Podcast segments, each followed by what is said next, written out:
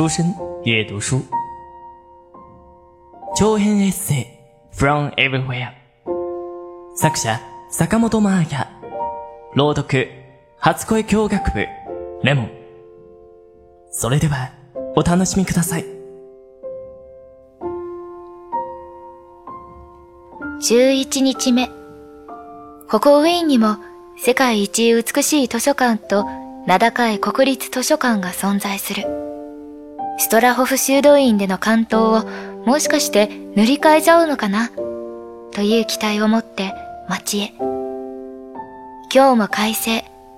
歩いてオペラ座の方へ向かう途中。緑いっぱいの広々とした公園を通りかかり、涼しげな木漏れ日に引き寄せられて寄り道。モーザルト像のあるブルク公園。平日の昼間だというのに、芝生に寝転がって読書をする人たちがあちこちにいる。いいな。カラッとした空気。本当に気持ちがいい。私もベンチに腰掛けてしばらく本を読むことにした。いつも本屋さんに行くと、ついテンションが上がってしまって、あれもこれもってどんどん手に取って、いっぺんに10冊以上買い込むこともしばしば。でも、結局そんなに読む時間が取れなくて、どんどん本棚に未読の本が増えていくことになる。せっかくの休暇だから、本当は溜まってた本を一気に読んでしまいたいところだけど、さすがに全部をカバンに入れて持ってくるわけにはいかず、薄めのものを2冊だけ選んで日本から持ってきていた。だけど、実際旅に出てみたら、目に映るもののどれもが珍しく、ちょっとでも目を離すと何か大事なことを見逃してしまうんじゃないかと思って、今日まで全く本を開くことができずにいた。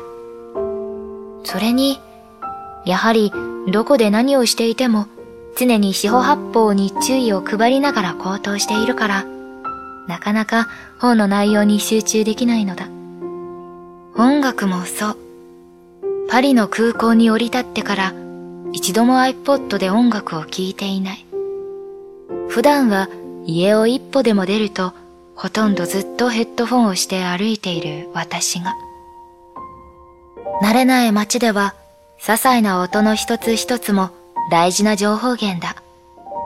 例えば電車に乗っても駅名を文字とアナウンス両方で確認しなくちゃわからない。デリでお惣菜を買うときは、前のお客さんが何と言って注文したか、隣で耳を澄まして、なるほど、こう言えばいいんだな、と参考にしたりもする。他人の会話に耳をそば立てるのは、あんまり行儀のいいことじゃないけど、それが外国語の勉強には本当に手っ取り早くて良い方法なのだ。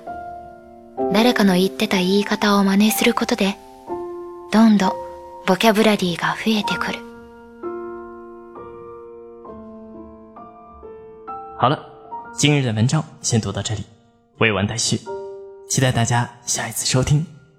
关于栏目的建议和想法，可以填写在下方的评论栏中与我们互动哦。那么晚安，おやすみなさい。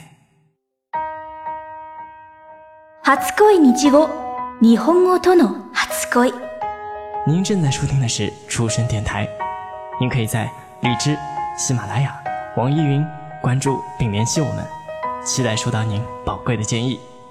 同时欢迎关注出生日语微信公众号及新浪微博，了解日本资讯，学习日语知识。出生日语，成就你的日语梦。